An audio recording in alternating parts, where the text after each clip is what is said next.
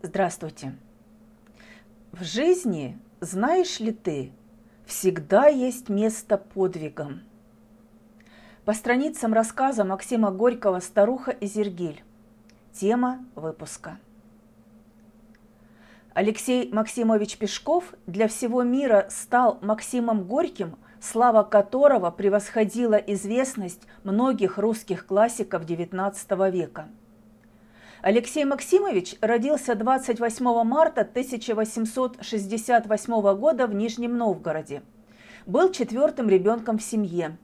Два брата и сестра умерли в младенчестве.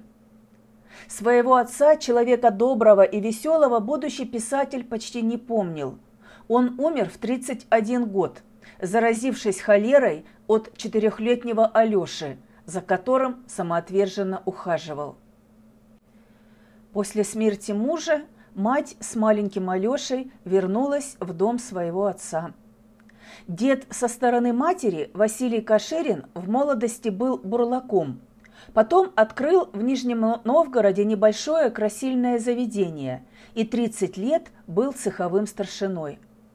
Кашериным мальчик попал в то время, когда их дело, так в старину называли торговое или промышленное предприятие, клонилось к упадку – и надвигающаяся бедность многое определила в жизни большой семьи.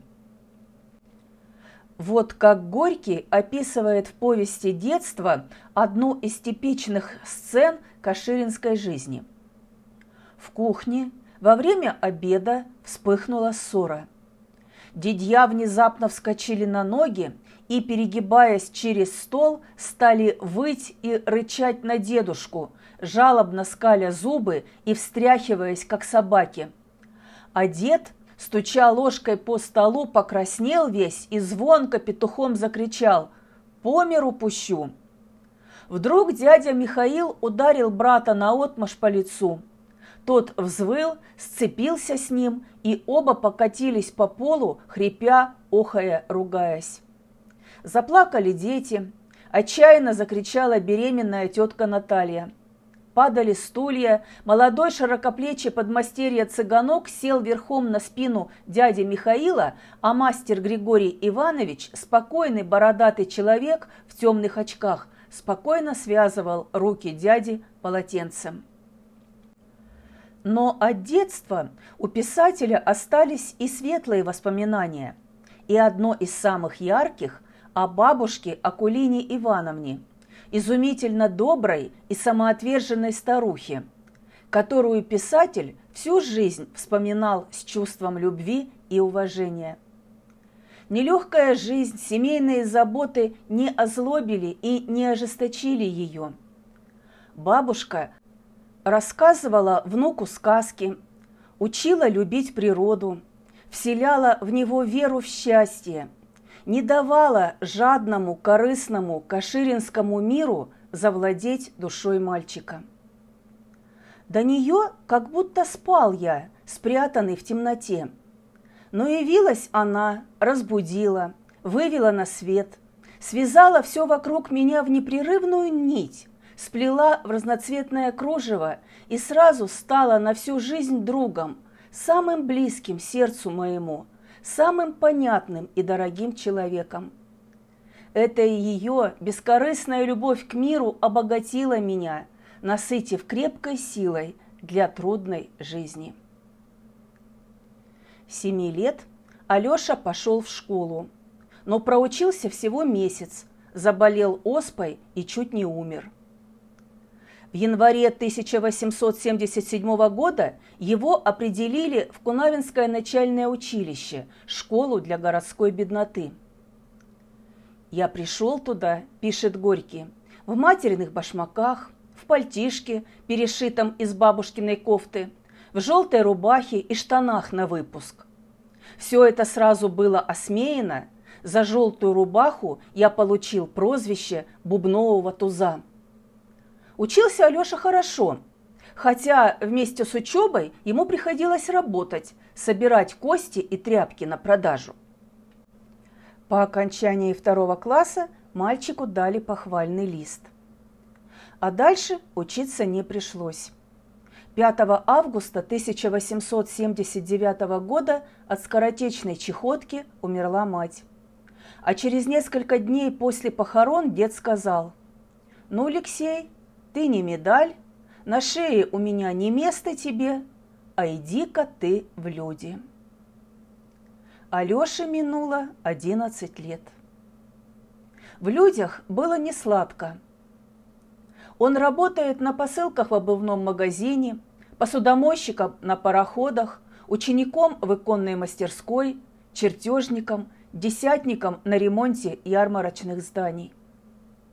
Но мечта учиться все больше и больше овладевала юношей. По совету знакомого гимназиста в 1884 году Алексей едет в Казань, ведь там университет. Но учиться ему не пришлось, жить было не на что – Будущий писатель проходил свой университет на пристанях, в ночлежках, в студенческих нелегальных кружках, где читали Чернышевского и Маркса. Алексей живет среди босиков и оборванцев, таких же, как и он, перебивающихся случайными заработками. В Казани Горький прожил около четырех лет, работая садовником, дворником, паденщиком, подручным пекаря о своих детских, отроческих и юношеских годах писатель расскажет позже в автобиографической трилогии «Детство в людях. Мои университеты». А в апреле 1891 года он опять пускается в странствие.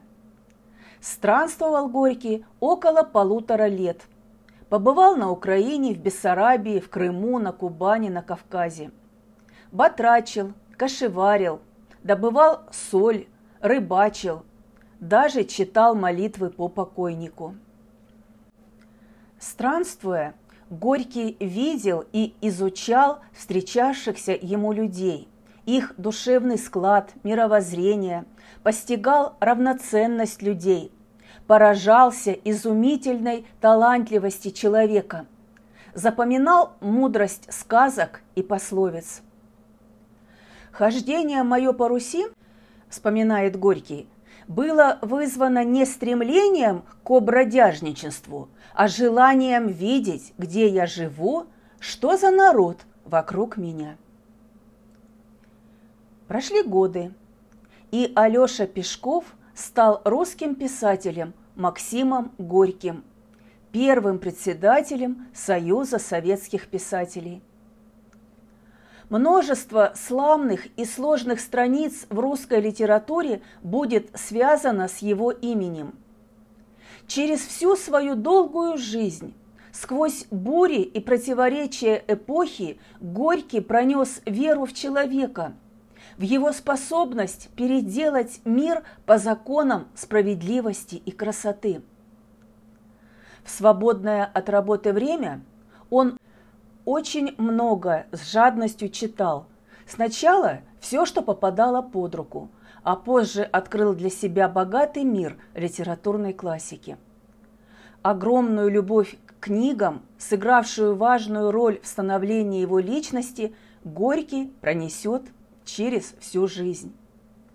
Оказалось, что он первоклассный знаток иностранной словесности.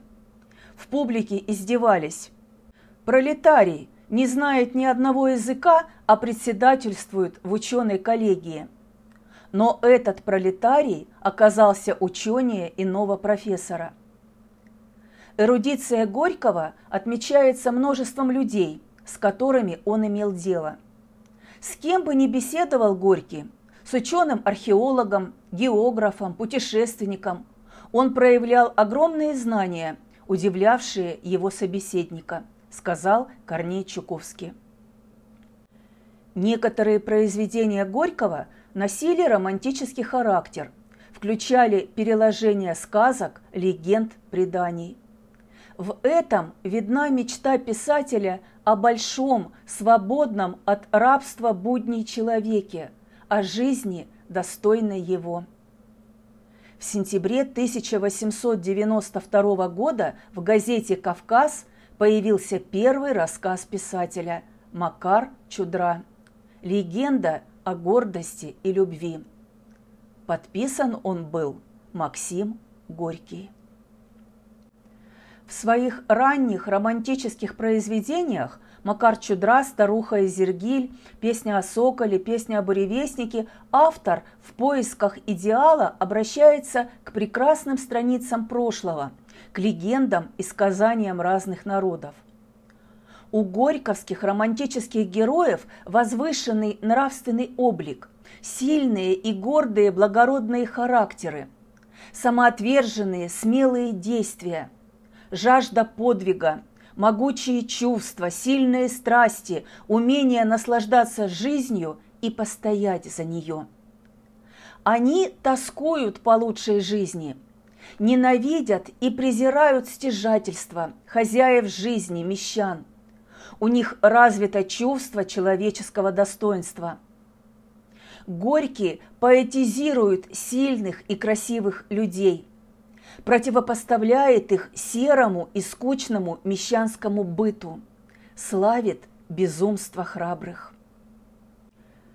Романтизм предполагает утверждение исключительной личности, выступающей один на один с миром, подходящей к действительности с позиции своего идеала, предъявляющей ей исключительные требования – Романтический герой на голову выше людей, окружающих его. Их общество им отвергается. Этим обусловлено столь типичное для романтического героя одиночество, которое чаще всего мыслится им как естественное состояние, потому что люди не понимают его и не принимают его идеалов. Герой-романтик – находит равное себе лишь в общении со стихией, с миром природы. Поэтому важную роль играет в романтических произведениях пейзаж, основанный на ярких красках, выражающий неукротимую мощь стихии, ее красоту и исключительность. Повествователь, путешествующий по Бессарабии, рассказывает нам в рассказе «Старуха Изергиль» о встрече и беседах с Изергиль. Героиня, в свою очередь, поведала ему три истории о Данка, Ларе и своей жизни. В произведении два рассказчика – автор и старуха Изергиль. Проблема человеческой свободы или несвободы – центральная тема романтизма – и через весь рассказ старуха Изергиль проходит мысль о свободе как одной из главных ценностей жизни. Но каждый из героев понимает ее по-своему. В рассказе «Старуха Изергиль» представляются три уровня свободы. Три части, Три рассказа с авторским вступлением и заключением соединяют реальный и романтический мир. Легенда о гордом Ларе рассказывает о бессмысленности абсолютной свободы, потому что человек не может воспользоваться ею, живя среди людей, а одиночество даже для гордеца страшнее смерти. Лара отвергнутый родным ему племенем, превратился в тень, бесприютно скитавшуюся по степи. Луна взошла. Ее диск был велик, кроваво-красен. Она казалась вышедшей из недр этой степи, которая на своем веку так много поглотила человеческого мяса и выпила крови отчего, наверное, стала такой жирной и щедрой. На нас упали кружевные тени от листвы. Я и старуха покрылись ими, как сетью. По степи влево от нас поплыли тени облаков, пропитанные голубым сиянием луны. Они стали прозрачней и светлей. «Смотри, вон идет Лара!» Я смотрел, куда старуха указывала своей дрожащей рукой с кривыми пальцами и видел. Там плыли тени, их было много, и одна из них темней и гуще, чем другие, плыла быстрее и ниже сестер. Она падала от клочка облака, которое плыло ближе к земле, чем другие, и скорее, чем они. «Никого нет там», — сказал я. «Ты слеп больше меня, старухи. Смотри, вон темный бежит степью». Я посмотрел еще и снова не видел ничего, кроме тени. «Это тень? Почему ты зовешь ее Лара?» «Потому что это он. Он уже стал теперь как тень пора. Он живет тысячи лет. Солнце высушило его тело, кровь и кости, и ветер распылил их. Вот что может сделать Бог с человеком за гордость. «Расскажи мне, как это было?» – попросил я старуху, чувствуя впереди одну из славных сказок, сложенных в степях. И она рассказала мне эту сказку. Многие тысячи лет прошли с той поры, когда случилось это. Далеко за морем, на восход солнца, есть страна большой реки. В той стране каждый древесный лист и стебель травы дает столько тени, сколько нужно человеку, чтобы укрыться в ней от солнца, жестоко жаркого там. Вот какая щедрая земля в той стране. Там жило могучее племя людей. Они пасли стада и на охоту за зверями тратили свою силу и мужество. Пировали после охоты, пели песни и играли с девушками. Однажды во время пира одну из них, черноволосую и нежную, как ночь, унес орел – спустившись с неба. Стрелы, пущенные в него мужчинами, упали жалкие обратно на землю. Тогда пошли искать девушку, но не нашли ее. И забыли о ней, как забывают обо всем на земле. Но через двадцать лет она сама пришла, измученная, иссохшая, а с нею был юноша – красивый и сильный, как сама она двадцать лет назад. И когда ее спросили, где была она, она рассказала, что орел унес ее в горы и жил с нею там, как с женой. Вот его сын, а отца нет уже. Когда он стал слабеть, то поднялся в последний раз высоко в небо и, сложив крылья, тяжело упал оттуда на острые уступы горы, насмерть разбился о них. Все смотрели с удивлением на сына орла и видели, что он ничем не лучше их, только глаза его были холодны и горды, как у царя птиц. И разговаривали с ним, а он отвечал, если хотел, или молчал. А когда пришли старейшие племени – он говорил с ними, как с равными себе. Это оскорбило их, и они, назвав его неоперенной стрелой с неотточенным наконечником, сказали ему, что их чтут, им повинуются тысячи таких, как он, и тысячи вдвое старше его. А он, смело глядя на них, отвечал, что таких, как он, нет больше, и если все чтут их, он не хочет делать этого. О, тогда уж совсем рассердились они, рассердились и сказали, ему нет места среди нас, пусть идет куда хочет. Он засмеялся и пошел, куда захотелось ему, к одной красивой девушке, которая пристально смотрела на него. Пошел к ней и, подойдя, обнял ее. А она была дочь одного из старшин, осудивших его. И хотя он был красив, она оттолкнула его, потому что боялась отца. Она оттолкнула его, да и пошла прочь. а он ударил ее, и когда она упала, встал ногой на ее грудь так, что из ее уст кровь брызнула к небу.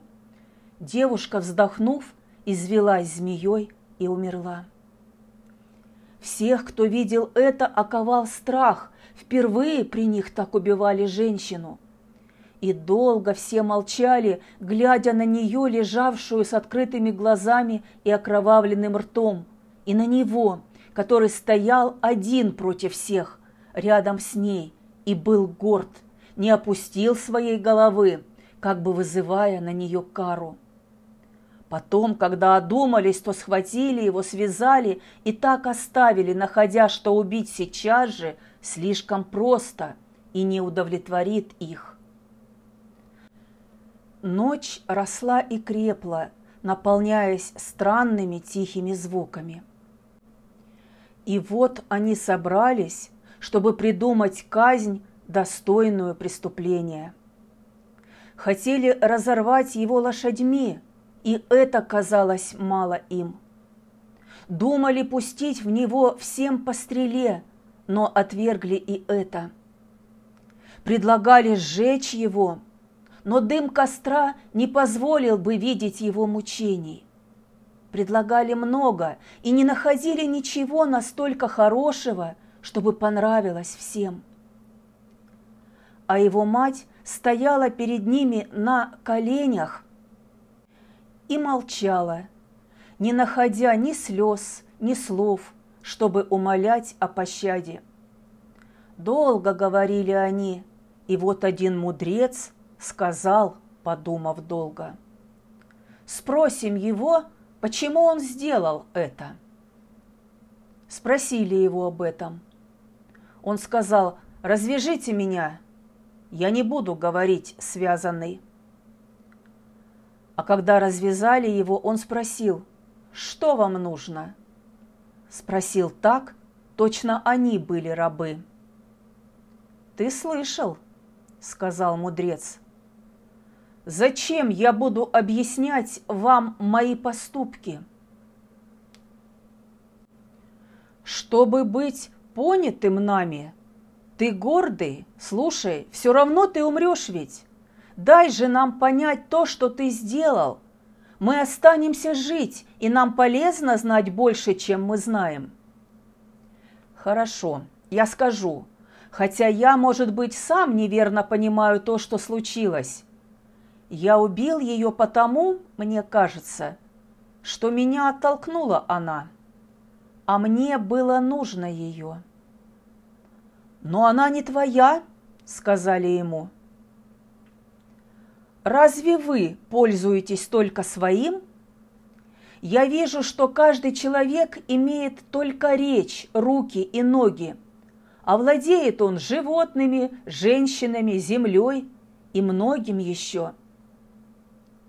Ему сказали на это, что за все, что человек берет, он платит собой, своим умом и силой, иногда жизнью. А он отвечал, что он хочет сохранить себя целым.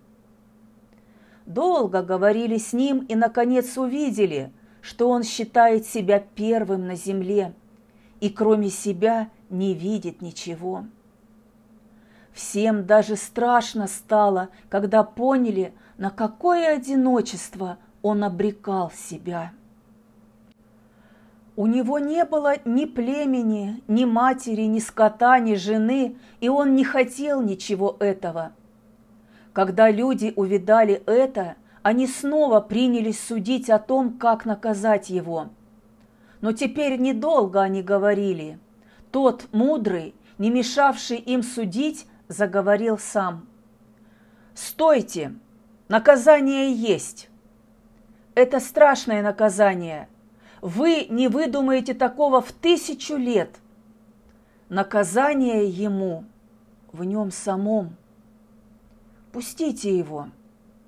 Пусть он будет свободен. Вот его наказание. И тут произошло великое.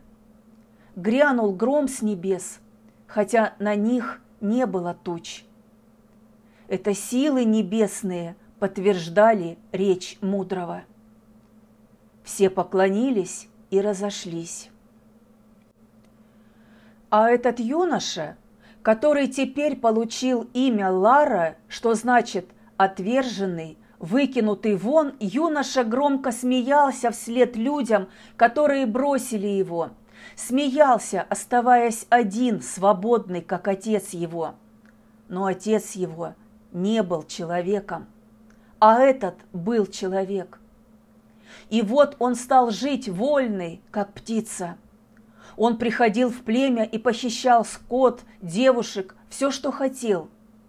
В него стреляли – но стрелы не могли пронзить его тело, закрытого невидимым покровом высшей кары. Он был ловок, хищен, силен, жесток и не встречался с людьми лицом к лицу, только издали видели его.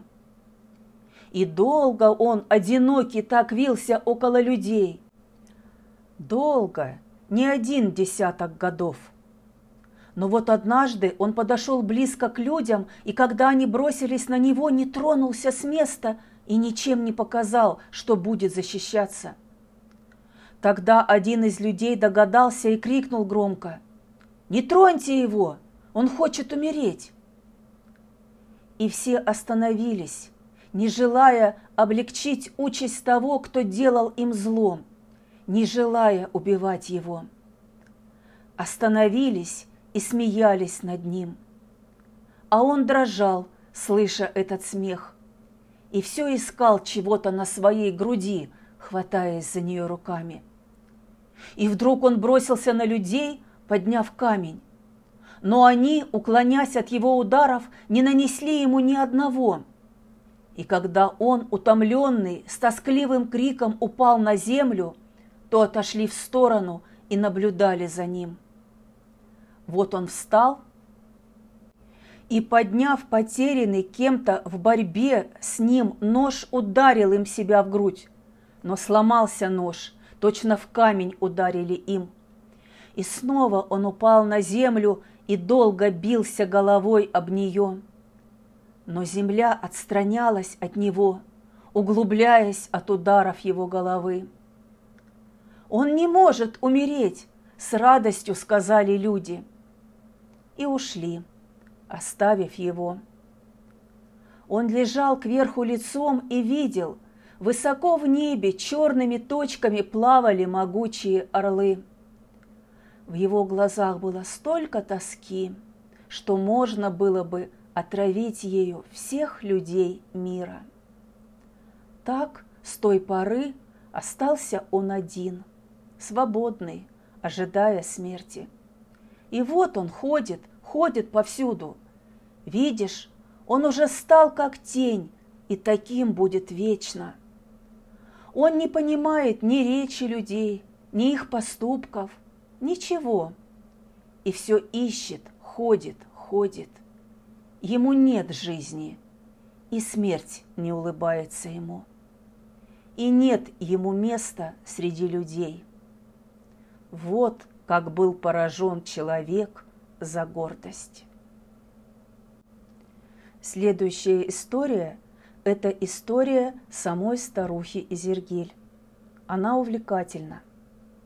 В жизни всегда есть место подвигам.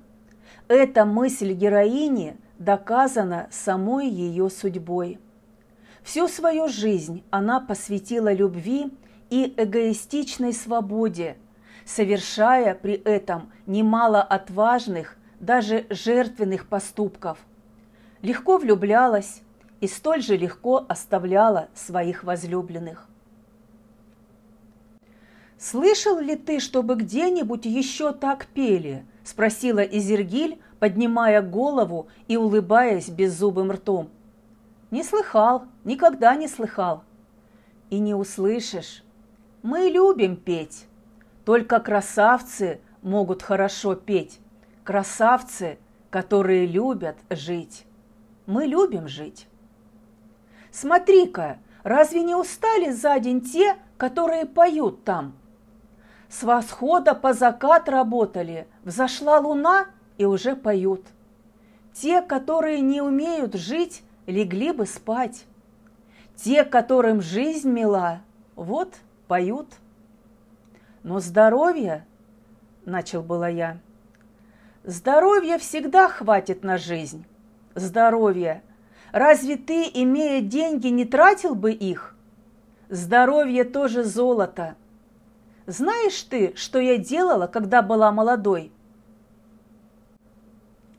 Я ткала ковры с восхода по закат, не вставая почти. Я как солнечный луч, живая была, и вот должна была сидеть неподвижно, точно камень. И сидела до того, что бывало все кости у меня трещат. А как придет ночь, я бежала к тому, кого любила, целоваться с ним. И так я бегала три месяца, пока была любовь. Все ночи этого времени бывало у него. И вот до какой поры дожила, хватило крови. А сколько любила, сколько поцелуев взяла и дала. Прочитайте историю жизни героини, и перед вами откроется незаурядная, непокорная личность, заслуживающая внимания – Любовь к яркой, насыщенной жизни – вот что Изергиль считает главным. Она уверена, что молодость и здоровье даны человеку для того, чтобы щедро растратить их. Изергиль ни о чем не жалеет.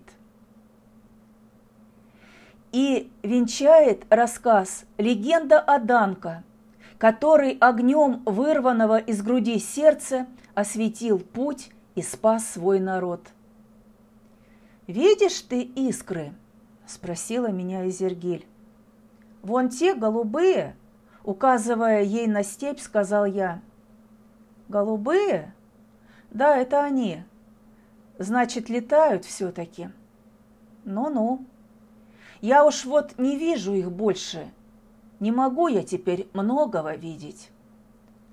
«Откуда эти искры?» – спросил я старуху. Я слышал кое-что раньше о происхождении этих искр, но мне хотелось послушать, как расскажет о том же старая Изергиль. Эти искры от горящего сердца Данка. Было на свете сердце, которое однажды вспыхнуло огнем. И вот от него эти искры. Я расскажу тебе про это и она начала рассказ. Жили на земле в старину одни люди. Непроходимые леса окружали с трех сторон таборы этих людей, а с четвертой была степь. Были это веселые, сильные и смелые люди. И вот пришла однажды тяжелая пора. Явились откуда-то иные племена и прогнали прежних вглубь леса. Там были болото и тьма, потому что лес был старый, и так густо переплелись его ветви, что сквозь них не видать было неба, и лучи солнца едва могли пробить себе дорогу до болот сквозь густую листву. Но когда его лучи падали на воду болот, то подымался смрад, и от него люди гибли один за другим – Тогда стали плакать жены и дети этого племени, а отцы задумались и впали в тоску. Нужно было уйти из этого леса, и для того были две дороги. Одна назад, там были сильные и злые враги, другая вперед. Там стояли великаны деревья, плотно обняв друг друга могучими ветвями – опустив узловатые корни глубоко в цепкий ил болота. Эти каменные деревья стояли молча и неподвижно днем в сером сумраке и еще плотнее сдвигались вокруг людей по вечерам, когда загорались костры. И всегда днем и ночью вокруг тех людей было кольцо крепкой тьмы. Оно точно собиралось раздавить их – а они привыкли к степному простору. А еще страшнее было, когда ветер бил по вершинам деревьев, и весь лес глухо гудел, точно грозил и пел похоронную песню тем людям. Это были все-таки сильные люди, и могли бы они пойти биться насмерть с теми, что однажды победили их. Но они не могли умереть в боях, потому что у них были заветы, и коли б умерли они, то пропали б с ними из жизни и заветы. И потому они сидели и думали в длинные ночи под глухой шум леса в ядовитом смраде болота. Они сидели, а тени от костров прыгали вокруг них в безмолвной пляске, и всем казалось, что это не тени пляшут, а торжествуют злые духи леса и болота. Люди все сидели и думали. Но ничто, ни работа, ни женщины не изнуряют тело и души людей так, как изнуряют тоскливые думы. И ослабли люди от дум. Страх родился среди них, сковал им крепкие руки. Ужас родили женщины, плачем над трупами умерших от смрада и над судьбой скованных страхом живых и трусливые слова стали слышны в лесу, сначала робкие и тихие, а потом все громче и громче. Уже хотели идти к врагу и принести ему в дар волю свою, и никто, уже испуганный смертью, не боялся рабской жизни. Но тут явился Данка и спас всех один. Данка – один из тех людей – молодой красавец, красивые, всегда смелые. И вот он говорит им, своим товарищам, «Не своротить камня с пути, думаю. Кто ничего не делает, с тем ничего не станется. Что мы тратим силы на думу да тоску? Вставайте, пойдем в лес и пройдем его сквозь, ведь имеет же он конец. Все на свете имеет конец» идемте, но...» Посмотрели на него и увидали, что он лучший из всех, потому что в очах его светилось много силы и живого огня. «Веди ты нас!» – сказали они. Тогда он повел. Повел их Данка. Дружно все пошли за ним, верили в него. Трудный путь это был – Темно было, и на каждом шагу болото разевало свою жадную гнилую пасть, глотая людей, и деревья заступали дорогу могучей стеной. Переплелись их ветки между собой, как змеи протянулись всюду корни, и каждый шаг много стоил пота и крови тем людям. Долго шли они. Все гуще становился лес, все меньше было сил – и вот стали роптать на Данка, говоря, что напрасно он, молодой и неопытный, повел их куда-то. А он шел впереди их и был бодр и ясен.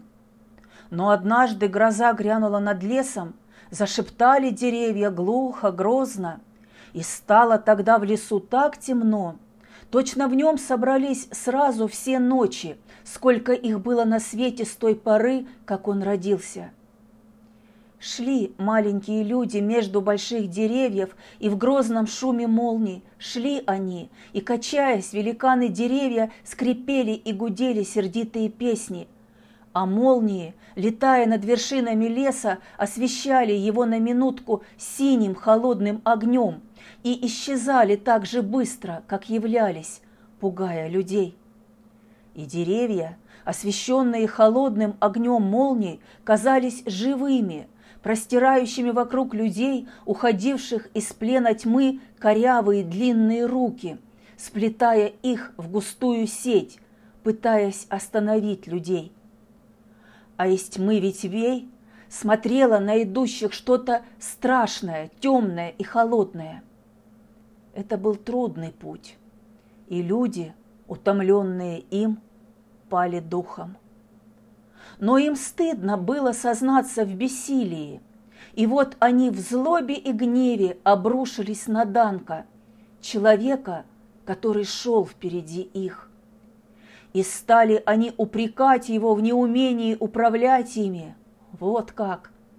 Остановились они, и под торжествующий шум леса среди дрожащей тьмы усталые и злые стали судить Данка. «Ты, — сказали они, — ничтожный и вредный человек для нас. Ты повел нас и утомил, и за это ты погибнешь». «Вы сказали, веди, и я повел!» — крикнул Данка, становясь против них грудью. «Во мне есть мужество вести, вот потому я повел вас, а вы? Что сделали вы в помощь себе?» Вы только шли и не умели сохранить силы на путь более долгий. Вы только шли, шли, как стадо овец. Но эти слова разъярили их еще более. «Ты умрешь, ты умрешь!» – ревели они. А лес все гудел и гудел, вторя их криком, и молнии разрывали тьму в клочья. Данка смотрел на тех, ради которых он понес труд и видел, что они как звери. Много людей стояло вокруг него, но не было на лицах их благородства, и нельзя было ему ждать пощады от них. Тогда и в его сердце вскипело негодование, но от жалости к людям оно погасло. Он любил людей и думал, что, может быть, без него они погибнут. И вот его сердце вспыхнуло огнем желания спасти их, вывести на легкий путь. И тогда в его очах засверкали лучи того могучего огня. А они, увидав это, подумали, что он рассверепел, отчего так ярко и разгорелись очи, и они насторожились, как волки, ожидая, что он будет бороться с ними, и стали плотнее окружать его, чтобы легче им было схватить и убить Данка. А он уже понял их думу, оттого еще ярче загорелось в нем сердце, ибо эта их дума родила в нем тоску. А лес все пел свою мрачную песню, и гром гремел, и лил дождь. Что сделаю я для людей? Сильнее грома крикнул Данка. И вдруг он разорвал руками себе грудь и вырвал из нее свое сердце и высоко поднял его над головой. Оно пылало так ярко, как солнце, и ярче солнца, и весь лес замолчал, освещенный этим факелом великой любви к людям – а тьма разлетелась от света его, и там, глубоко в лесу, дрожащая пала в гнилой зев болота. Люди же изумленные стали, как камни. «Идем!» — крикнул Данка и бросился вперед на свое место, высоко держа горящее сердце и освещая им путь людям. Они бросились за ним, очарованные. Тогда лес снова зашумел, удивленно качая вершинами. Но его шум был заглушен топотом бегущих людей. Все бежали быстро и смело, увлекаемые чудесным зрелищем горящего сердца. И теперь гибли, но гибли без жалоб и слез. А Данка все был впереди, и сердце его все пылало, пылало. И вот вдруг лес расступился перед ним, расступился и остался сзади, плотный и немой. А Данка и все те люди сразу окунулись в море солнечного света и чистого воздуха, промытого дождем. Гроза была там, сзади них, над лесом, а тут сияло солнце, вздыхала степь, блестела трава в бриллиантах дождя, и золотом сверкала река. Был вечер, и от лучей заката река казалась красной, как та кровь, что била горячей струей из разорванной груди Данка. Кинул взор вперед себя на ширь степи гордый смельчак Данка. Кинул он радостный взор на свободную землю и засмеялся гордо. А потом упал и умер. Люди же, радостные и полные надежд не заметили смерти его и не видали, что еще пылает рядом с трупом Данка его смелое сердце. Только один осторожный человек заметил это и, боясь чего-то, наступил на гордое сердце ногой. И вот оно, рассыпавшись в искры, угасло. Вот откуда они, голубые искры степи, что являются перед грозой. Теперь, когда старуха кончила свою красивую сказку, в степи стало страшно тихо. Точно и она была поражена силой смельчака Данка, который сжег для людей свое сердце и умер, не прося у них ничего в награду себе. Старуха дремала. Я смотрел на нее и думал, сколько еще сказок и воспоминаний осталось в ее памяти. И думал о великом горящем сердце Данка и о человеческой фантазии, создавшей столько красивых и сильных легенд. Дунул ветер и обнажил из-под лохмотьев сухую грудь старухи Изергиль, засыпавшей все крепче. Я прикрыл ее старое тело и сам лег на землю около нее. В степи было тихо и темно. По небу все ползли тучи, медленно, скучно. Море шумело, глухо и печально. Подумайте, какова жизненная позиция каждого из героев? Оба героя наделены гордостью. Нужно отметить, что Горький идеализирует образ Лары. Описывая беседу Лары со старейшинами племени, автор любуется смелостью и независимостью своего героя, несмотря на его жестокость. Как вы оцениваете гордость как человеческое качество? Одинаков ли смысл этого понятия по отношению к Ларе и Данко? Как понимает свободу каждый из них? Как распоряжается своей свободой и к чему это в итоге привело? На примере образов Лары и Данка автор, обратившись к приему антитезы, раскрывает две концепции жизни, два представления о смысле жизни. Лара воплощает в себе сущность сверхчеловека. Он понимает свободу как вседозволенность, живет по законам сильного, которому все позволено, не признает никаких этических правил и норм. Его жизненная философия сводится к тому, чтобы только брать, ничего не давая в ответ, дабы сохранить себя целым. Но в итоге его абсолютная свобода обернулась для него вечным проклятием, потому что нет страшнее наказания для человека, чем полное одиночество. Эгоизму Лары – противопоставлена идея самопожертвования во имя любви к людям, воплощенная в образе Данка. Если Лара выбирает абсолютную свободу от каких бы то ни было обязательств перед людьми, то Данка берет на себя ответственность за жизнь окружающих людей и ценой своей жизни дарует им свободу. Что сделаю я для людей? В этих словах выражена авторская мысль о том, что истинная свобода есть свобода жертвенная, отданная на благо остальных людей. Как вы думаете, каков смысл противопоставления Данка и Лары? Лара подобен могучему зверю. Он был ловок, хищен, силен, жесток и не встречался с людьми лицом к лицу. У него не было ни племени, ни матери, ни скота, ни жены, и он не хотел ничего этого.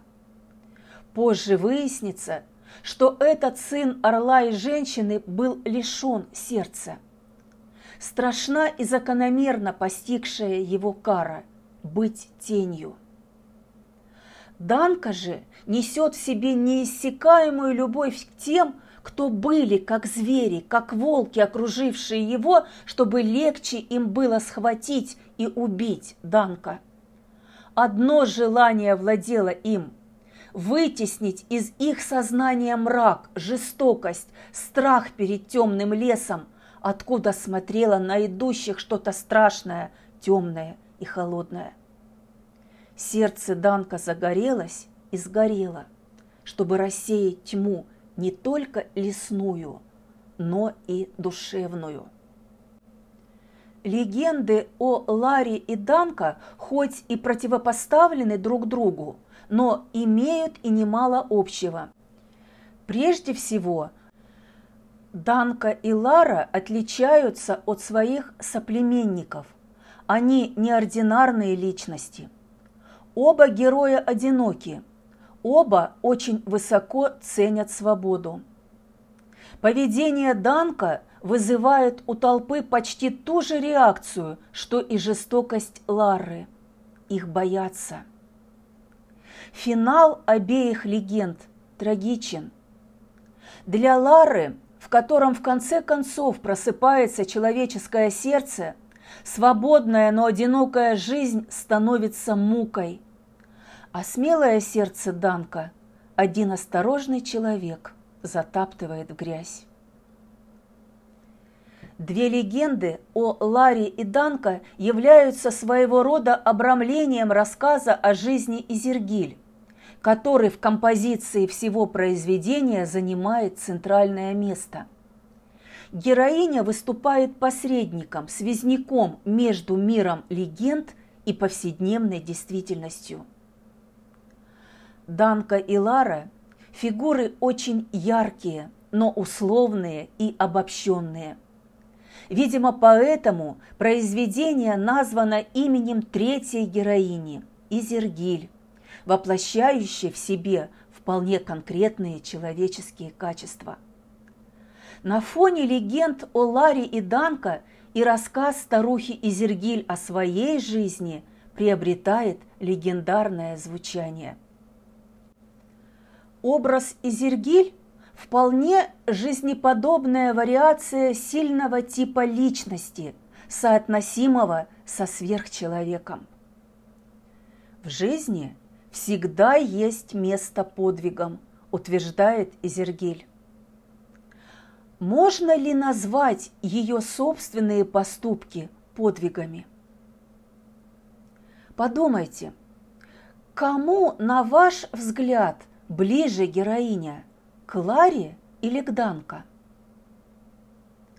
Сама старуха Изергиль, повествуя о себе и своей жизни, наполненной решительными поступками и любовью, явно пытается соотнести свою жизненную судьбу с Данка. Согласен ли с ней рассказчик? А вы согласны? Изергиль уверена, что ее жизнь, как и жизнь Данка, была целиком посвящена любви. Но мы обращаем внимание на то, с какой легкостью забывала она свою прежнюю любовь ради новой. Как просто оставляла она некогда любимых людей. Они переставали существовать для нее, когда страсть проходила. Ее волнует только то, чего она хочет, и тот, кого она любит. Ее равнодушие поражает повествователя. Изергиль уверена в том, что ее жизнь, наполненная любовью, прошла не так, как жизнь Лары, что между ними нет ничего общего. Но это не так. Все в образе Изергиль напоминает повествователю Лару. Ее индивидуализм, доведенный до крайности – ее древность, ее рассказы о людях, которых давно нет.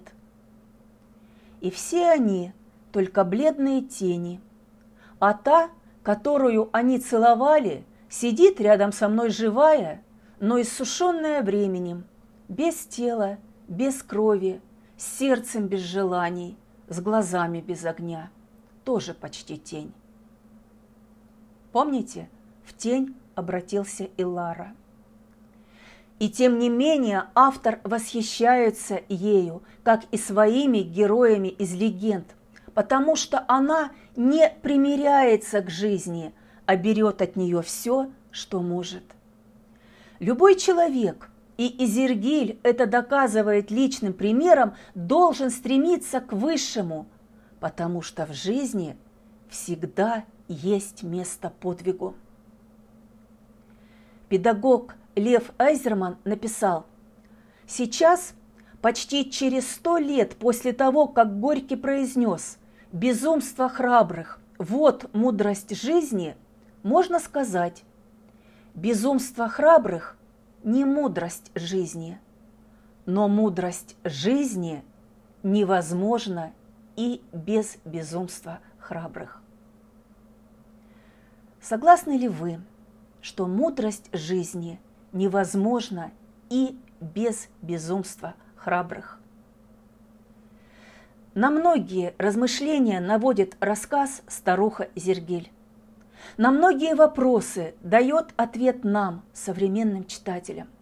Читайте, думайте. С вами была Ирина Итерова и Этажерка. До новой встречи!